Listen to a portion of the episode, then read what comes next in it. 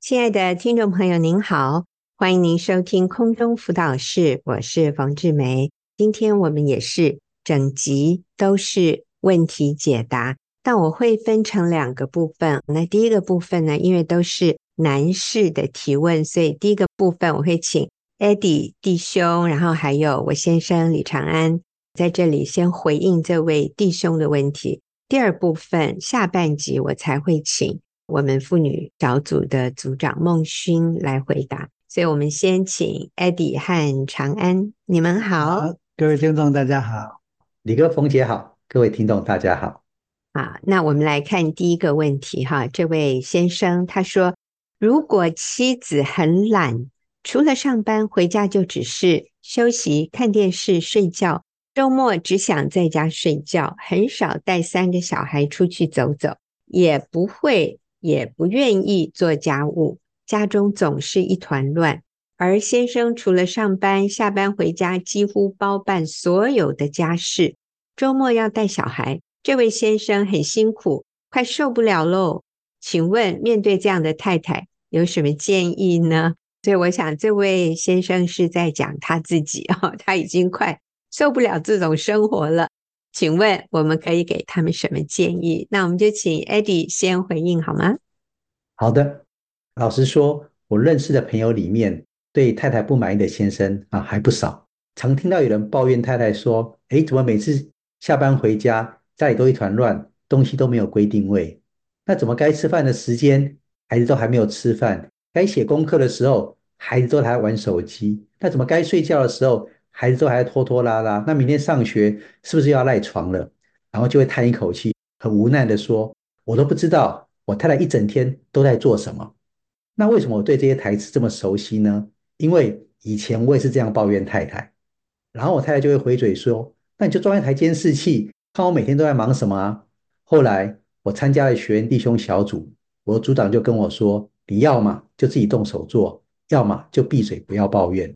为什么不要抱怨？因为你是一家之主，所以上帝才给你特权来服侍这个家。当初我的组长告诉我这句话，我就开始很认命，学习当一个一家之主。那这十几年来，越做就越享受当一家之主的感觉。所以我要给这位弟兄第一个建议：你要么就自己动手做，要么就闭嘴不要抱怨，不要一面做一面不开心，因为这是上帝给你。作为一家之主的特权，是 Eddie 的组长，其实就是李哥哈。你要不要补充一下？对我们想学习的，其实夫妻之间男女是大不同的，常常角度不同，看法就不一样。上帝把这两个不同的人放在一起，彼此互补了。所以我们认识这样的一个关系以后，我们就不会用抱怨的态度来看待对方。一个快的应该配上一个慢的，一个慢的配上一个快的，还有标准的会不一样。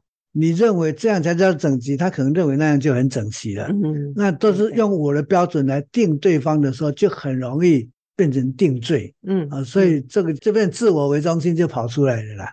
就是我们在抱怨，我们在犯罪，在定人家的罪，这就会破坏关系了。所以，Eddie 的第一个建议就是不要抱怨。如果看不顺眼，就自己动手做。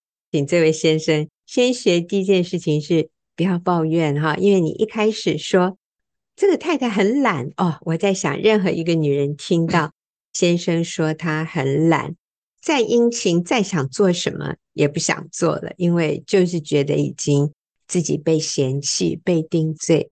所以这位先生，你可以做的第一个就是。要么就自己做，不然就先学习，不要抱怨。做了也不要抱怨。哎，对。有时候我们做的时候，哎，你看你怎么没有做我的这么干净？东西乱放，我放的比较整齐啊。所以有些人做了还是会会去比较，然后会批判对方，对方就不想做了。是。好，那我们请 Eddie 继续给这位先生建议。好，接下来我要给第二个建议。那以前我就是那种做的少、抱怨多的先生。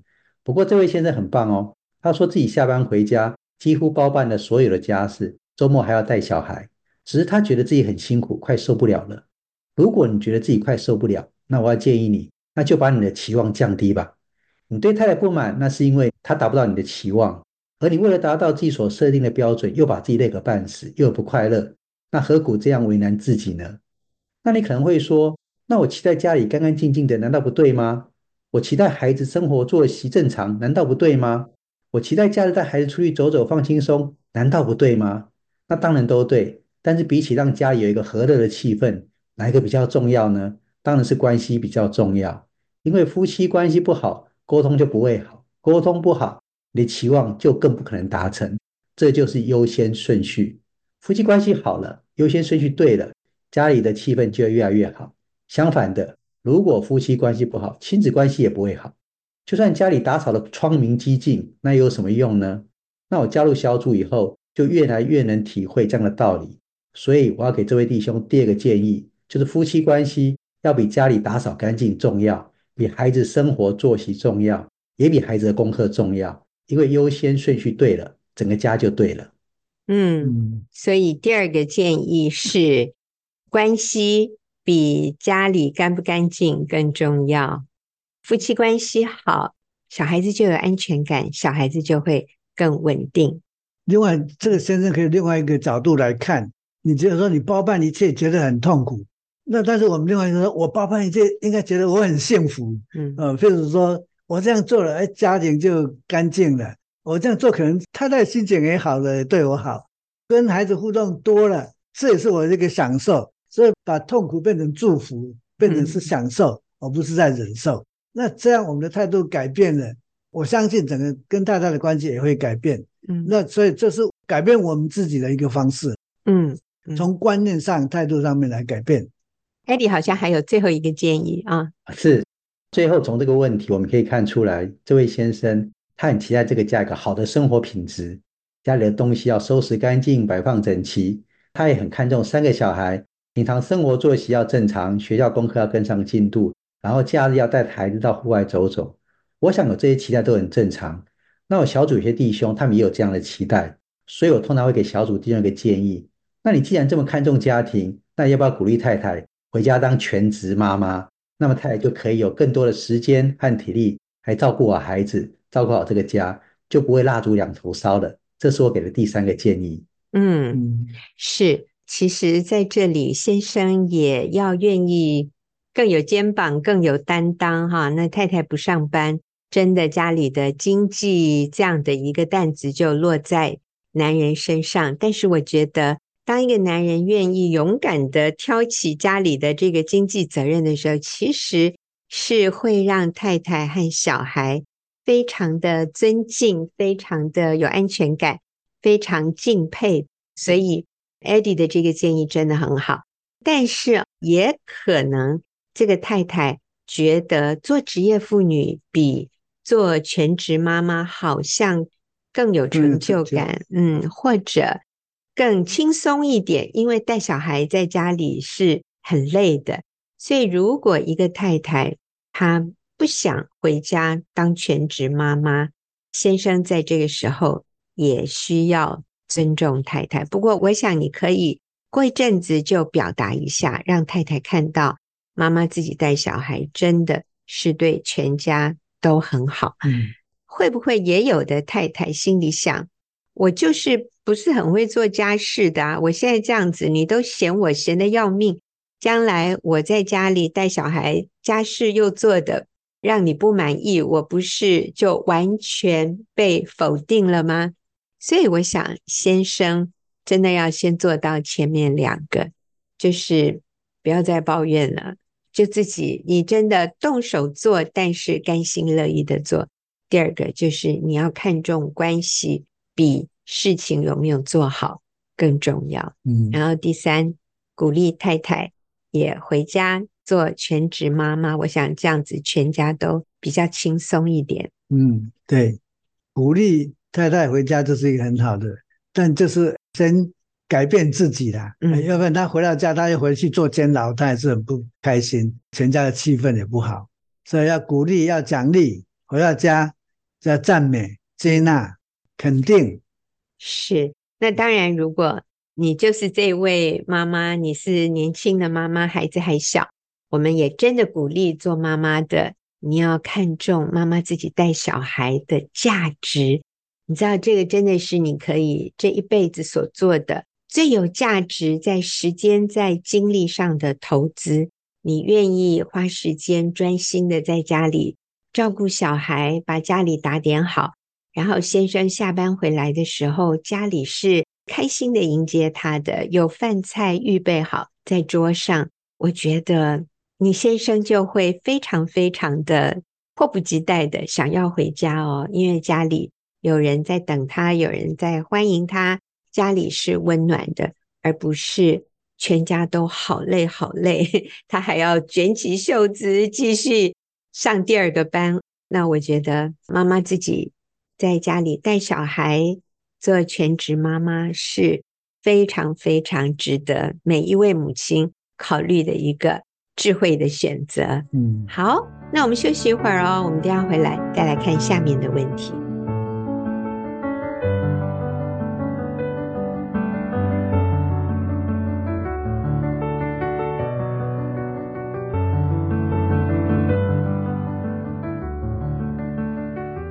好，我们来看下面这一题，也是一位弟兄问的。他说：“若是一个家不只有夫妻和孩子，还有婆婆在，时有争吵，请问这个家丈夫需要如何去维持好的家庭关系呢？”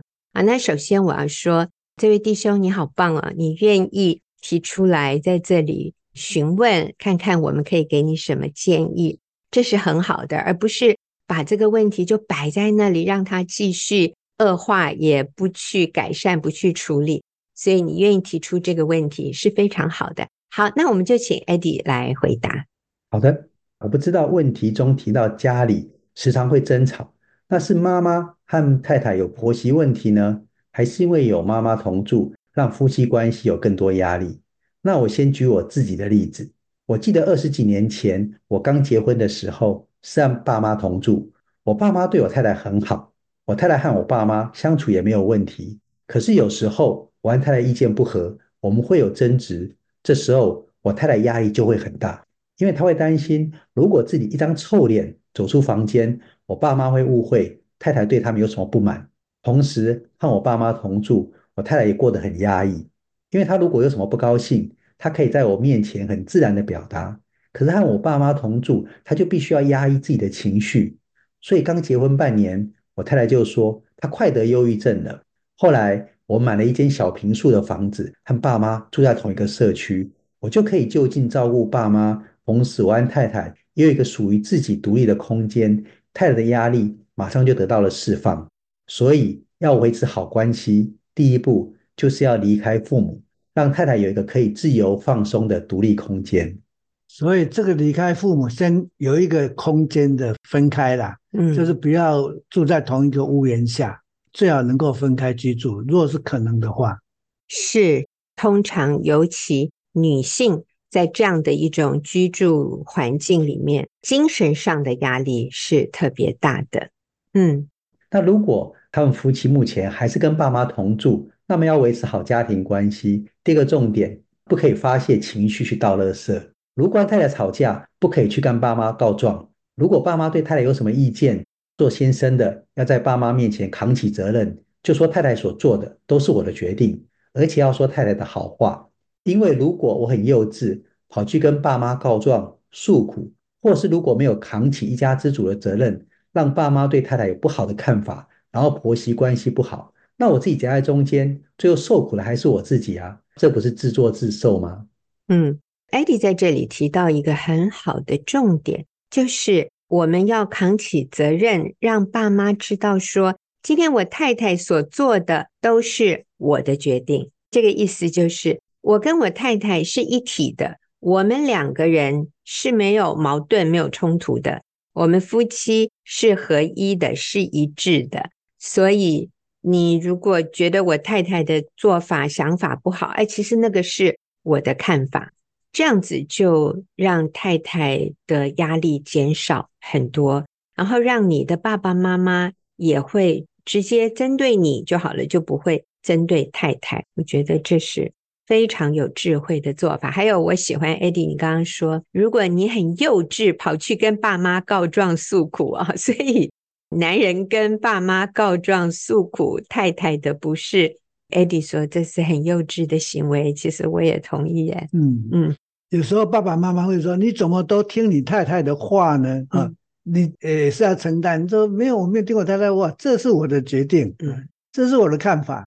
当然你要尊重太太的看法、想法，但是在爸爸妈妈面前，你说这是你的决定，不要说这是我太太的意见。是，我就看到有一个年轻人，他很棒哈，他新婚不久。那如果爸爸妈妈要邀约说，哎，我们什么时候可以跟你们吃饭呢？这个周末可不可以啊？这个年轻的丈夫他就会说，好哦，我今天晚上再给你回复。他都不会立刻说好或是不好，其实他就是要去跟太太先商量，才跟父母说好不好，或者是什么时候方便。那我想这个就免去了。他说：“我要跟我太太商量一下，再告诉你们哦，你知道吗？这有时候父母听了说，你不能自己做决定吗？哈，确实不能。我就觉得这是一个非常有智慧的做法。那如果太太和妈妈的关系已经不好了，已经有了婆媳问题，那么第三个重点就是要同理接纳太太的感受，不要急着否定太太的感受，说我妈妈又没有这个意思，是你自己想太多了。”也不要急着想要解决问题，就跑去跟妈妈说：“妈，你今天说了什么？我太太很不高兴哦。下次请你不要再这么做了。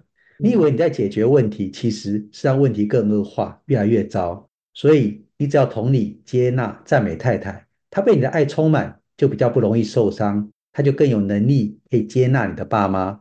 爸妈看到太太的好，他们的关系就自然越来越好。所以家庭关系不好，我们身为一家之主。”我们有百分之百的责任，而且我们不是无能为力。我们愿意学习改变，我们就有百分之百的能力，可以让家庭气氛变得更融洽。做先生的，就是记得把家庭的气氛变得融洽。所以在家里面营造气氛呢，把家里面当做儿童乐园呢，就是回到家里面，嗨，大家好，不要一回到家就开始瞪着眼，开始挑东挑西的，然后多一点赞美。看到妈妈说：“哎，妈妈，你今天看起来气色很好啊！”看太太说：“哇，你今天很漂亮。”这样就气氛充满在这个家，那个紧张关系就会减低。太好了，所以我们给这位弟兄的建议，第一个是，如果能够分开居住，就降低媳妇跟婆婆之间相处上的压力啊，要给他们比较大一点的空间可以放松。第二个建议。不可以去跟爸妈告状，就是你要处理你自己的情绪问题，不要透过跟爸爸妈妈讲来疏解自己心里的郁闷。第三个，我们建议是要去同理、接纳，还有赞美太太，然后在家里制造融洽、开心的气氛，好重要哦！这三个重点。好，那我们来看，还有一个弟兄问的问题。他说：“我对太太舍己，会不会宠坏她呢？有的时候，我太太跟我交流意见，不合她的意，她就生气，说我都不站在她那边。我发觉对太太讲话很困难。事实上，我有点恐惧，我有点害怕，因为她情绪起伏很大。前五分钟还很开心跟我讲，后五分钟就会把开心的事。”说成抱怨的事，甚至生气，这令我很挫折、犹豫，我该怎么办呢？所以这个男人害怕，他如果为太太舍己，会不会把这个女人宠坏了？好，Eddie，你说呢？我觉得这是个好问题哦，因为常常会有人问说，我会不会把太太宠坏了，或者说我会不会把先生宠坏了？那背后的想法是什么？就是我对你好，会不会反而你变得自我中心？就不珍惜我的付出，不在乎我的感受，然后表现出来的行为都不是我所期待的。那我就要反问你：那如果你对配偶不要那么好，多一点保留，少一点付出，难道他就不会自我中心，就会在乎你的感受，然后会满足你的期待吗？应该更不会吧。所以我给的建议是：如果你为太太舍己，即使他现在没有立刻回应你的善意，至少你们的关系还是往正向发展，而且会越来越好。相反的。如果你越保留越不付出，那你们的关系只会越来越糟，糟到一个地步，那时候你想要挽回也变得很困难。所以不要怀疑，既然你已经在做对的事情，为太太舍己，那就持续去做，不要放弃。有些弟兄问我说：“我为太太舍己，到底要舍到什么时候呢？舍到底吧，舍一辈子的事了，舍到你不能呼吸了，你 安息了。我也要说，圣经叫丈夫爱妻子，为妻子舍己，这个不是要宠坏太太哦，这个也不是要难为这个先生，其实这是对先生、对太太、夫妻双方都是一个最好的法则。丈夫爱妻子，为妻子舍己，你放心，不会把太太宠坏；妻子敬重顺服，仰慕丈夫，也放心，不会把先生宠坏。因为当我们这样子对待对方的时候，对方的心里就得到满足，诶，得到滋润，爱的浇灌，它就会是一个越来越柔软，越来越喜乐，它里面就越来越满足。所以我想，我们不用担心对他太好，把他宠坏，因为其实这是圣经吩咐我们要做的。好，这位弟兄还有问第二个问题，就是你觉得跟太太讲真话很困难，只要你说的话他不喜欢听，他就会生气，就会觉得你都不站在他那一边。那我要说，这种反应不是很正常吗？如果你讲真话会伤人，那你就不要讲了。那你可能会说，那难道太太做错事？后来想的不对，我都不应该纠正他，让他一错再错吗？其实以前我也跟你一样，现在有时候也会控制不住自己这张嘴巴，有时候会去念太太。但我真的要说，太太真的不需要一个纠察队，她也不需要一个教练，每天告诉她她哪里做的不对，哪里做的不好。她只需要一个啦啦队，就是每天赞美他、接纳他、鼓励他，这样就够了。嗯，对，需要一个啦啦队。所以不要做纠察队，要做啦啦队。哎，这个很容易记哦，这个真好。这个弟兄他有问第三个问题是：你觉得太太的情绪起伏很大，常常讲话讲到一半就会翻脸，跟翻书一样。这几年带小组的经验，我觉得有三种可能的原因。第一个是你自己讲错话了，你自己都不知道，结果就惹得太太不高兴。第二个原因可能是你没有讲错话，可是你以前曾经做错事。所以太太突然会联想到你以前所犯的错，她心里就会急转弯，突然就会发作。那你就为你自己以前所犯的错，就再道歉一次，请太太来原谅你。第三个，你太太情绪不稳，可能是她的原生家庭或者她自己成长的背景所造成的，跟你一点关系都没有。那你就选择不要受伤，单纯的接纳太太就好了。嗯，很好，这三个重点很棒啊。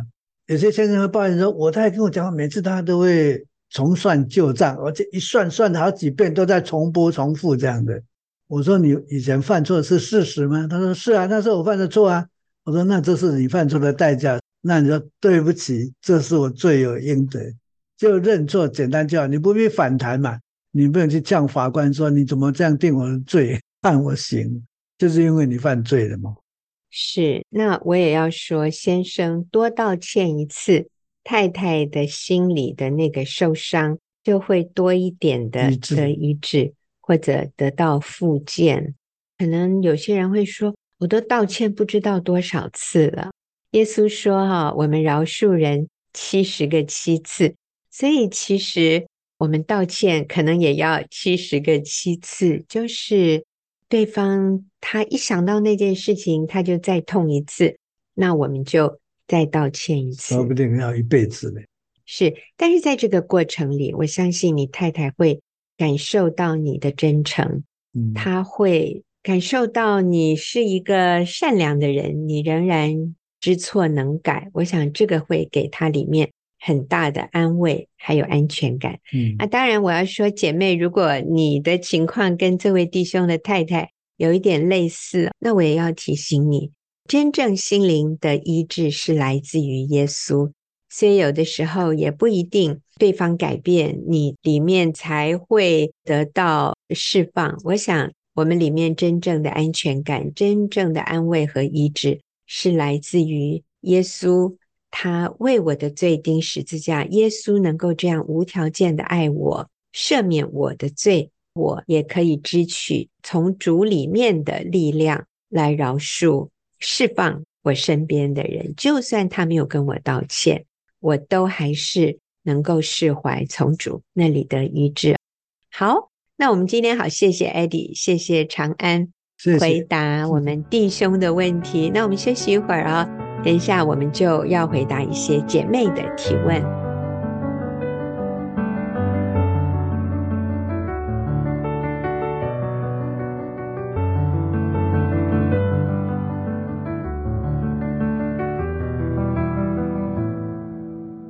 好我们继续进行问题解答的时间。那下面这个部分，我请到孟勋跟我一起回答问题。孟勋，你好，王姐好，听众朋友大家好。好，孟勋是我们在中部的妇女小组的区长。那我们来看，今天也有几个问题。第一个哈，这位姐妹她说，我先生是消防员，要轮班，先生没有信主。难得遇到六日两人都放假的时间，他会想要把握难得的时间来修复夫妻关系，而不去周日的主日聚会。但我会线上主日。而小组长说我停止聚会，把先生当偶像，请问这个状况如何解决？好，所以这位姐妹呢，她是。为了陪先生周日在家里线上聚会，但是她说小组长认为她把先生当偶像，而且这样她停止聚会了。他问说这个状况如何解决比较好呢？好，我们请孟勋。我真的好肯定这位姐妹，她好爱先生的心。我想他们都是在上班的，难得会一起休假。所以六日对他们来说是非常珍惜。我觉得这个姐妹想要更多的经营她的婚姻家庭跟先生的关系，实在是非常非常棒。所以真的觉得你做得很好。这也让我想到，其实我们信仰的核心就是神最看重的其实是爱，爱是一切律法的总纲。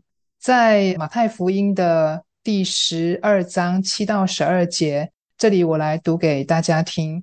我喜爱连续，不喜爱祭祀。你们若明白这话的意思，就不将无罪的当作有罪的，因为人子是安息日的主。耶稣离开那地方，进了一个会堂，那里有一个人枯干了一只手。有人问耶稣说：“安息日治病可以不可以？”意思是要控告他。耶稣说：“你们中间谁有一只羊，当安息日掉在坑里？”不把它抓住拉上来呢？人比羊何等贵重呢？所以在安息日做善事是可以的。我就看到这段经文当中，耶稣特别说到：“我喜爱连续，不喜爱祭祀。”耶稣来到世上，其实就是为了爱我们，赦免我们的罪。他将他自己完全的摆上，对，所以爱是整个信仰的中心。我看到这位姐妹在要去主日的星期天，然后因着先生的需要，她很愿意把主日空下来陪伴她的老公。我觉得她是做了一个很棒、很合神心意的决定，因为这是在经营夫妻关系上，我觉得这个姐妹很舍己、很棒的地方，是出于爱。好，那我也要澄清一下，其实犹太人他们守安息日。那如果你要说安息日是哪一天呢？其实安息日是星期六，哈，不是星期天。其实这里的重点根本不是星期几。我们来看一下希伯来书十章二十四节和二十五节，哈，这里说又要彼此相顾，激发爱心，勉励行善。你们不可停止聚会，好像那些停止惯了的人，倒要彼此劝勉。既知道那日子临近，就更当如此。我刚读的二十四节说，彼此相顾，激发爱心，勉励行善，要彼此劝勉。所以，我想我们聚会最重要的是要达到这样的一个目的。所以，我们有没有跟主内肢体横向的连结？彼此相顾，激发爱心，勉励行善。我们是否在一起？彼此扶持，我们一起读经，我们一起祷告，我们一起追求认识主是很重要的。但是，是不是一定要到哪一个建筑物里面，然后一定要星期六或者是星期天。那我想，这个就不是像法律一样，如果没有遵守就犯罪犯法了吗？这个是我们需要来了解的。至于小组长怎么说，我们尊重他，可以有他的看法，但是我们自己心里知道，如果今天是因为孩子生病，我在家；今天是因为先生有需要，我可以换一个方式来敬拜。平常在一切正常的时候，我是。跟弟兄姐妹有横向连结，彼此相顾，激发爱心，勉励行善。我觉得这是很重要。其实我也要问所有的听众哈，今天如果你的先生或者你的家人突然有意外，在 emergency，在急诊室或者在加护病房，你有人可以打电话请他为你祷告吗？你有一群弟兄姐妹是你平常。就跟他们有维系非常好的在主里的关系，你们是彼此关心的。当你遇到这样子紧急状况的时候，是有人愿意向你很快的伸出援手来帮助你、来扶持你的吗？我觉得这个更重要。那如果我是一个所有的聚会我都准时参加，但是当我遇到困难，我遇到紧急情况时候，我却没有一个跟我够亲近的人，我可以去向他求助。我可以相信，当我打一个电话的时候，他会为我带到。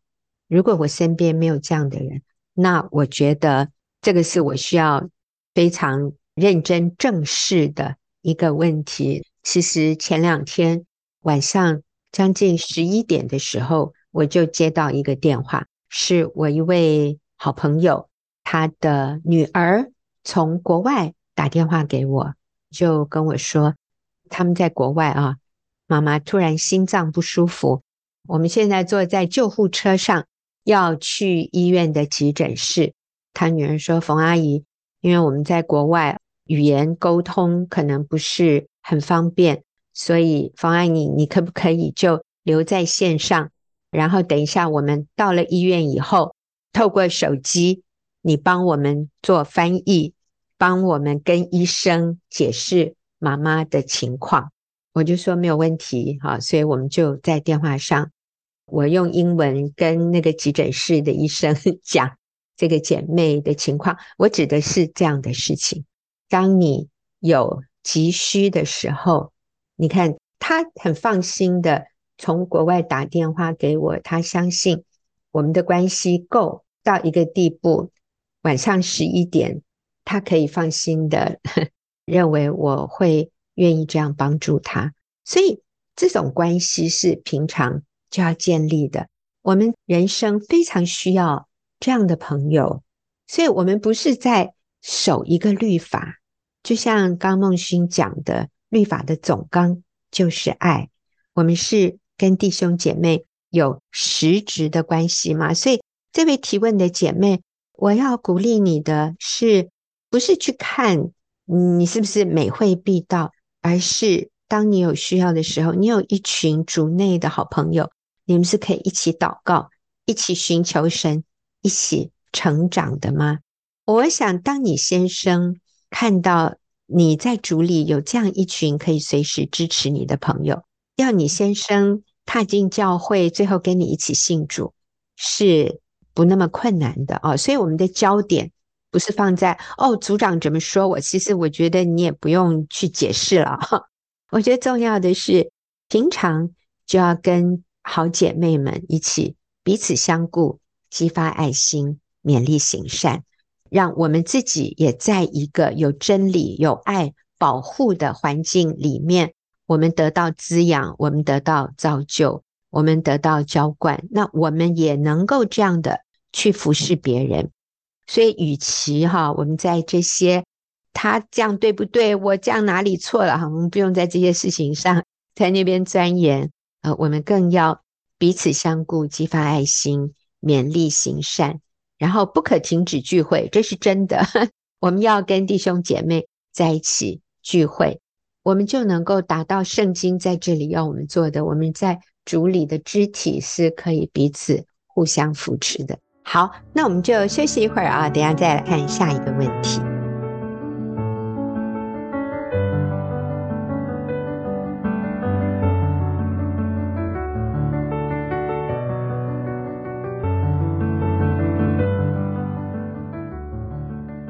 我们来看下面的这一题，一位姐妹说：“冯老师，你之前有提到你们的家务是谁想做就谁做，没有具体的分工。我个人也觉得很好。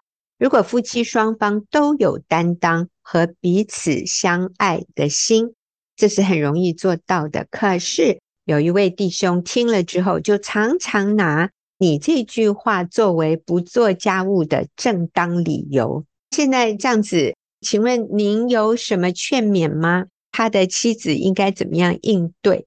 他的妻子常常一个人流泪哦，哦，就是先生不帮忙做家务事，然后非常有理由的说，谁想做谁就做，所以你不要要求我做哦。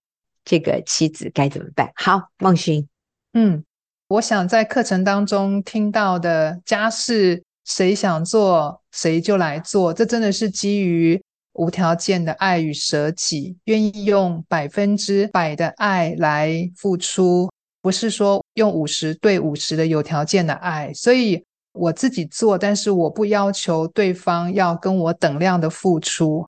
那当然，家事分工也是可以，可是心态上不是要求，或者是要期待对方一定要跟我做一样的。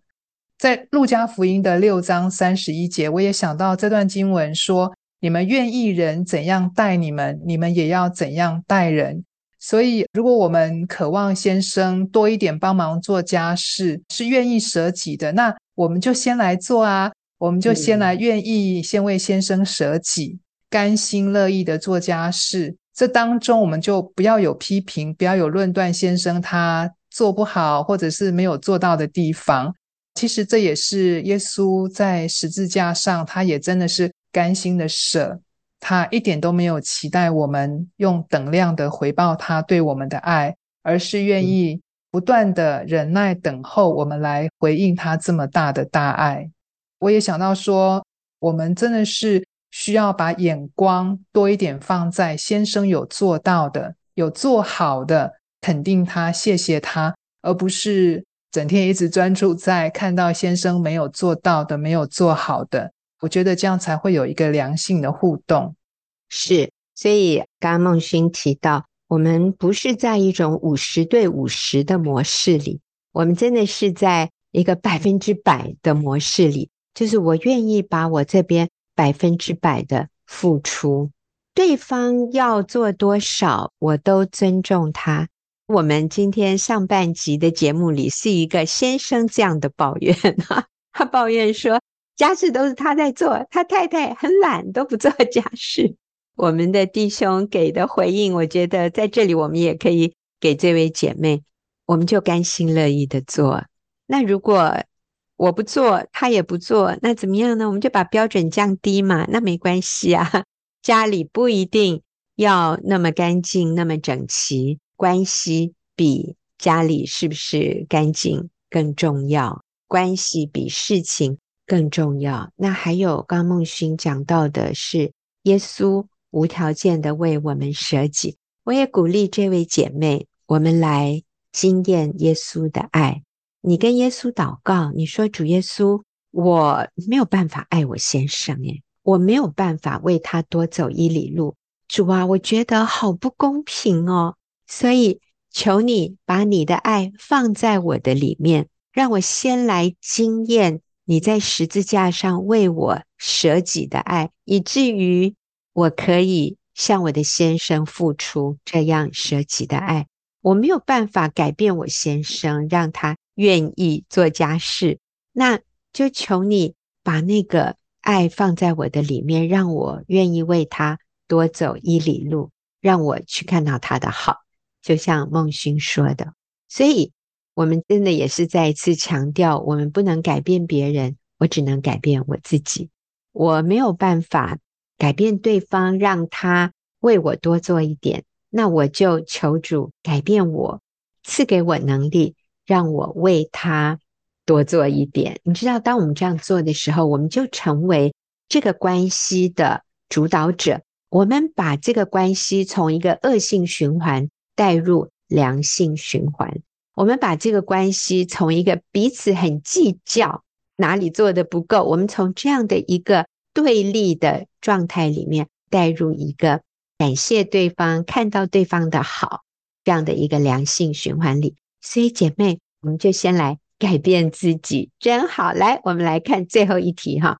这个姐妹提问，她说：“李老师说，我们不能给孩子开空头支票，可是我的先生答应孩子会带他去旅行，会买孩子很期待的东西，可是都只停留在说说而已，都没有实际做到。”那我身为妻子和母亲，我应该如何与他们处理这样的问题呢？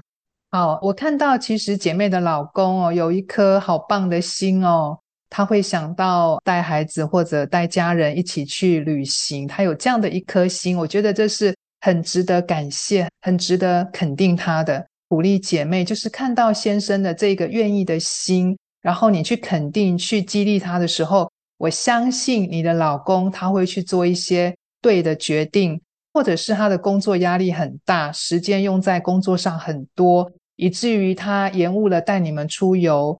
我相信你的肯定、你的赞美，就会推动他、鼓励他在时间上做一些调整。我也想到在创世纪的二章二十三节，这边就有提到说。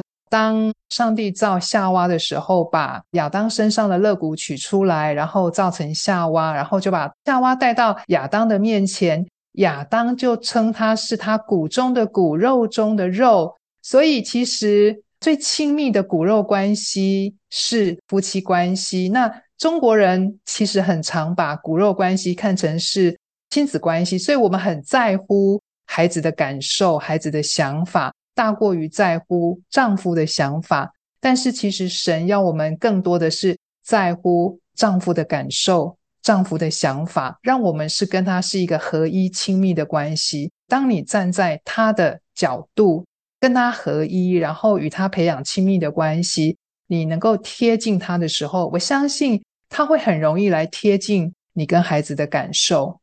其实，在上婚姻班教导我们的。是拿来改变我们自己，而不是当我们上了这个课，然后我们在想，我待会要拿这个去检视我的另一半哪里没有做到，然后我要求他改变来满足我。我觉得课程都是要我们来学习改变自己，这是我看到可以回馈给姐妹的。是，可能你的孩子也。很在意，爸爸跟我说要买这个给我，爸爸说要带我去哪里旅行，他都骗人。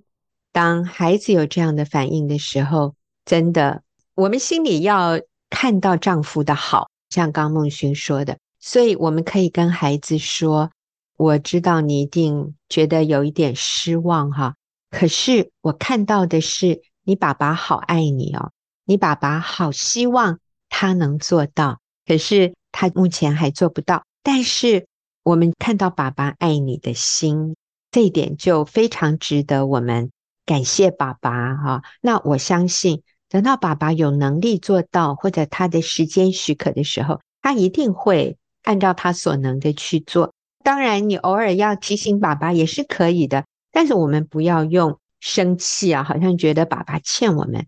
爸爸没有欠我们呢，爸爸平常。这么辛苦努力的工作，他是非常值得我们去谢谢他、去尊荣他的。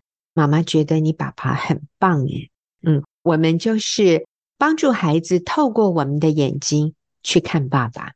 你先生绝对会感受到你跟孩子对他的这种肯定和欣赏。那我认为要他越来越去成为那一个信守承诺。说到做到的父亲，我觉得就更容易。可是，如果我们跟孩子一起都在对爸爸不满、挑剔他、嫌弃他，或者轻看他，我觉得先生会越来越挫折，没有自信，他就更没有办法说到做到了。好，今天大家提出来的问题都非常的宝贵，我觉得这些情况真的是每一个家庭常常会遇到的，所以我们很谢谢听众朋友，还有上我们的一些课程的朋友提出这些问题，我觉得。没有提问的人听到也是会得帮助，所以今天谢谢孟勋，也谢谢刚刚前面的 Eddie，也谢谢听众朋友的收听，我们下个礼拜再会，拜拜，拜拜。